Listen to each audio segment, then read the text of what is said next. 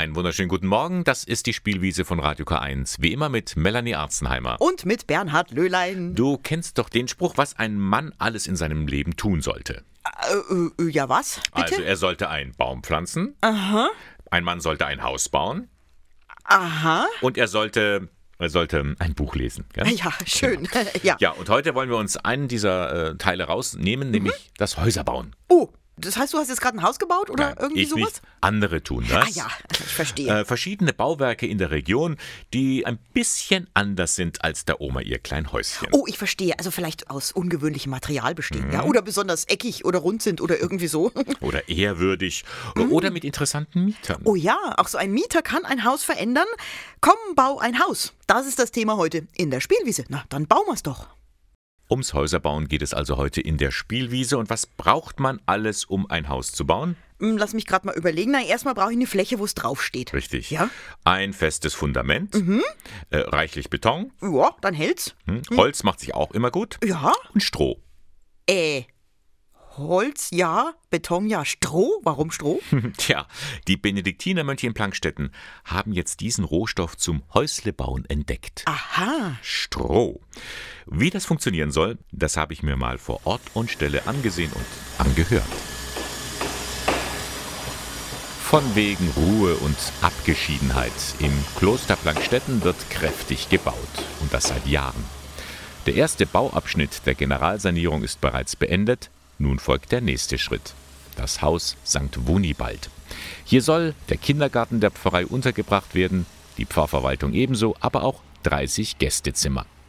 Das Besondere an diesem Neubau, es wird ein Holzhaus mit Strohballen, erklärt Frater Andreas, zuständig für die wirtschaftlichen Belange im Kloster. In der Grundstruktur äh, ist es ein Holzstrohhaus, wo äh, das Gefache aus Holz ist, sprich wie ein Fachwerkhaus früher.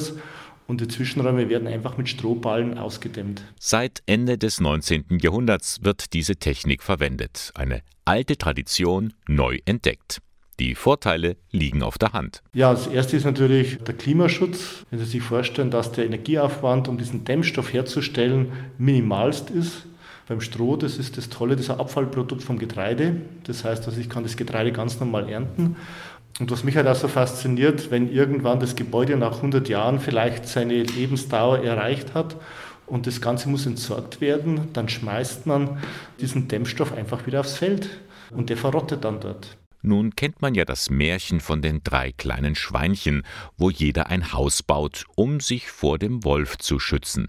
Das erste baute ein Haus aus Stroh.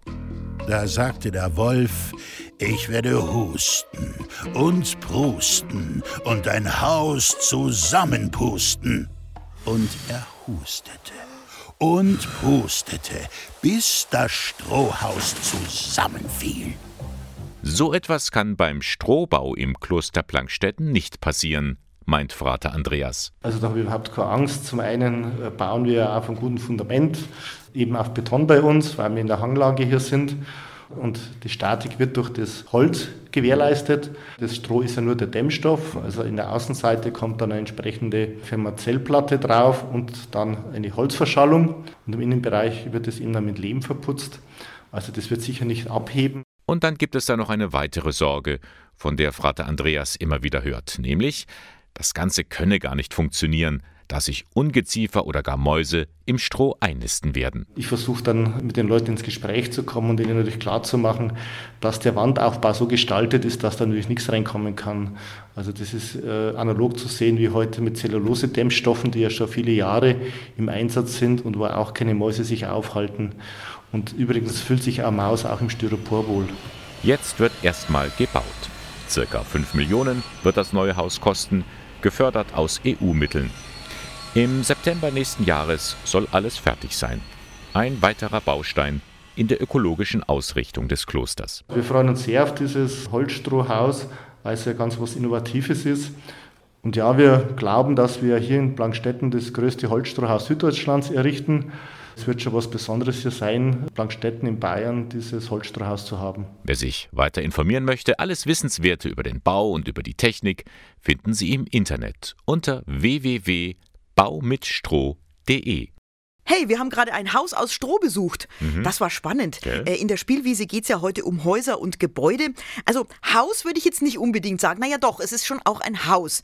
Ein Haus Gottes, mhm. nämlich der Eichstätter Dom. Ja, oh. und äh, das ist gerade sehr, sehr bitter für viele Touristen, die oh, nach Eichstätt ja. kommen und sagen, endlich können wir uns den Dom anschauen. Und dann ist er zu, ja. weil er nämlich gerade saniert wird. Und das ist wirklich keine klitzekleine Angelegenheit. Nein, das ist eine ganz große Sache. Innen drin, die Dachstühle werden saniert. Die Wärmedämmung wird erneuert, die Fassade wird auch noch saniert, das ganze Dach der Kathedrale wird neu gemacht. Also es ist wirklich, wirklich eine riesen Herausforderung. Und jetzt stellt man sich das vor. Das Ganze ohne Baukran. Unglaublich, oder? Ja. Wie bitte geht sowas? Maike Stark hat sich das mal angesehen und war ausgerüstet mit Schutzhelm und Mikro für uns unterwegs. Wassereinbruch und Witterung haben dem Eichstätter Dom zu schaffen gemacht. Viele Jahrhunderte alte Balken im Dachstuhl sind morsch. Mit vollem Körpereinsatz arbeiten die Zimmerer daran, solche Balken jetzt mit neuem Holz zu ersetzen. Und dafür braucht es Geschick, viel Kraft und Geduld.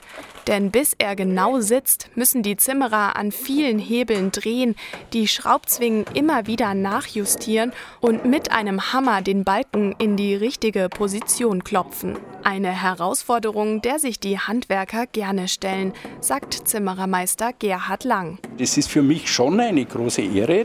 Zum einen, zum zweiten ist natürlich äh, überhaupt die Herausforderung an den denkmalgeschützten Gebäuden immer wieder, dass man an neue Konstruktionen kommt. Man sieht, wie doch in der Geschichte die Zimmermänner immer wieder andere Konstruktionsdetails verwendet haben und es ist eine sehr interessante Geschichte und es ist kein Bauwerk wie das andere. Neben der Erkundung vieler spannender Details im Dachstuhl haben die Handwerker allerdings auch ein großes Problem zu bewältigen. Der Dachstuhl ist abgesunken und in Schräglage geraten. Mit Anheberarbeiten soll er jetzt zwischen Querhaus und Langhaus neu ausgerichtet werden. Die beiden Zimmererbetriebe haben das Dach für die Arbeiten teilweise abgedeckt, um die Last auf den Dachstuhl zu verringern. Regelmäßig sind auch Bautechniker und Architekt vor Ort. Immer wieder stoßen sie auf Überraschungen. So finden sie diesmal Überreste früherer Dachdeckungen, Schieferfragmente und sogenannte Zwicktaschen. Architekt Hermann Keim. Zwicktaschen sind eine regionale Besonderheit. Das sind dünne Kalksteinplättchen, die also aus den Brüchen hier gewonnen werden und aus denen man dann eine Biberschwanzform mit der Zange rausgezwickt hat und die man dann als Biberschwanzersatz und äh, sehr viel leichteren Biberschwanz eingesetzt hat. Wir versuchen natürlich einfach zu verstehen, wie die Baugeschichte dieses Hauses verlaufen ist und wie die mit diesem Dach umgegangen sind, weil es einfach eine relativ flache Dachneigung ist, ähm, damit wir dann jetzt auch eine Dachneigung bauen mit unseren heutigen Mitteln, die dann auch wieder sicher die nächsten 50 Jahre überstehen kann. Nicht nur auf dem Dach wird gearbeitet, auch im Dom ist viel los. Hier sind die Gerüstbauer und Kirchenmaler am Werk. Die Kathedrale ist von innen durch Staub und Kerzenruß stark verschmutzt, die Wände sind mittelgrau. Das ist also eine der Geschichten, die passieren muss, dass man den Dom einfach mal wieder streicht. Und wir müssen jetzt die gesamten Gewölbe und Gewölberippen äh, untersuchen auf Standfestigkeit und gegebenenfalls äh, instand setzen und wieder sichern. Eine weitere Herausforderung, an der Baustelle am Dom gibt es keine Baukräne, denn rund um den Dom befinden sich in der Auffüllung archäologische Fundschichten. Eine Bohrpfeilgründung zur Stabilisierung der Kräne wurde deshalb von der Denkmalpflege nicht genehmigt. Klaus Hacker ist Bautechniker und betreut den Dom von statischer Seite. Er erklärt, weshalb Kräne gefährlich wären. Wir bräuchten hier sehr, sehr große Kräne und die hätten dann 50 Tonnen Punktlast im Sturmfall auf einem Fuß. Und das würde der Baugrund nicht aushalten und dann könnte so ein Kran umfallen, was ja in Frankfurt um Weihnachten rum passiert ist. Und das wollen wir vermeiden und deswegen müssen wir jetzt alle Materialien mit kleinen Bauaufzügen hochtransportieren und im Gebäude alles von Hand wie im Mittelalter tragen und das ist natürlich wesentlich aufwendiger, als es ursprünglich geplant war. Trotzdem, mit dem Querhausdachstuhl wollen die Zimmerer noch bis vor Weihnachten fertig werden. Weil der Langhausdachstuhl sehr viel mehr Fläche hat, werden sich die Arbeiten daran noch bis ins neue Jahr ziehen. Das kommt ganz darauf an, wie viele Überraschungen dort noch auf die Handwerker warten. Verschiedene Häuser heute in der Spielwiese von einem Strohballenprojekt. Haben wir schon gehört? Oh ja, wir waren auch schon im oder fast auf dem Dom in ja. Eichstätt. Und jetzt geht es um ein Haus, wo verschiedene Generationen unter einem Dach leben, alt und jung zusammen. Früher gab es das ja öfter. Also ja. da hat die Großmutter, vielleicht die Urgroßmutter sogar noch mit im Haus gewohnt. Mhm. Ja, heute ist, ist, das selten. Oh, sehr, ja. sehr selten geworden. Es gibt aber so ein Mehrgenerationenhaus in Ingolstadt. Da leben nicht nur verschiedene Generationen, sondern auch verschiedene Kulturen unter einem Dach. Wie das funktioniert, das habe ich mir mal selber angesehen. Gleich beim Audi-Kreisel in Ingolstadt liegt sie, die Albertus-Magnus-Straße. Eine große Wohnanlage, in deren Zwischenhöfen sich immer wieder Sitzgelegenheiten und kleine Spielplätze für Kinder befinden. 178 weitgehend barrierefreie Appartements hat das St. Gundeka-Werk Eichstätt hier errichtet. Alle Generationen und Kulturen leben hier nebeneinander, nein, miteinander. Möglich wird das durch den Sozialdienst katholischer Frauen, kurz SKF, in Ingolstadt. Wir haben im September 2011 begonnen und die Idee von St. Gundeka war, den Nachbarn zu vernetzen. Es sind ja auf einen Schlag äh, sehr viele neue Wohnungen entstanden. Also die sollen sich kennenlernen in entspannter Atmosphäre, um so von vornherein Konflikte, die es ja mal in der Nachbarschaft geben kann, zu entschärfen. Monika Fochler ist eine von zwei sozialpädagogischen Fachkräften des SKF. Und die bieten eine ganze Menge an. Vom Säuglings bis zum Jugendalter, Mutter-Kind-Gruppen, für Schulkinder gibt's was, da wird gebastelt, gekocht und gespielt. Und dann gibt es auch einen offenen Treff, der von allen Generationen gerne angenommen wird. Ich bin gerne unter Leute und will die Leute kennenlernen und ich habe erfahren, das erste Mal heute hier, aber ich habe gehört, man kann basteln und viele schöne Sachen machen und erzählen und das hat mich angeregt und habe gesagt, das mache ich mit. Also ich bin von Anfang an froh, dass das hier entstanden ist, weil das ganz nett ist, die Frau Vochte sind nett, alle Menschen sind nett und ich bin auch interessiert, viele andere Menschen kennenzulernen, aus anderen Ländern, anderen äh, Generationen. Für mich ist das ganz toll. Monika Fochler ist ständig unterwegs, auf den Fluren, auf dem Hof, dort trifft sie die Menschen, dort ist ihr eigentliches Beratungszimmer.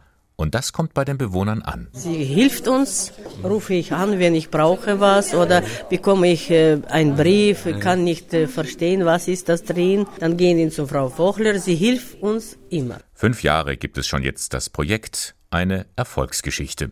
Für Anne Stahl, Geschäftsführerin des SKF, wird dadurch Integration gefördert, auch untereinander. Wir haben eine Gesellschaft, die äh, sich verändert. Die Altersstruktur ist anders geworden, dass einfach die Menschen hier zueinander Kontakt finden und ich denke, dass das für unsere Gesellschaft von hohem Wert und Nutzen ist. Und Sie sehen ja, die Leute fühlen sich alle sehr wohl und es gibt auch Freundschaften untereinander. Also ich denke, da ist auch Hilfe untereinander gut möglich. Das Projekt ist bis zum Jahr 2020 gesichert. Es ist zu hoffen, dass es auch danach weitergeht mit dem Mehrgenerationenprojekt an der Albertus-Magnus-Straße in Ingolstadt.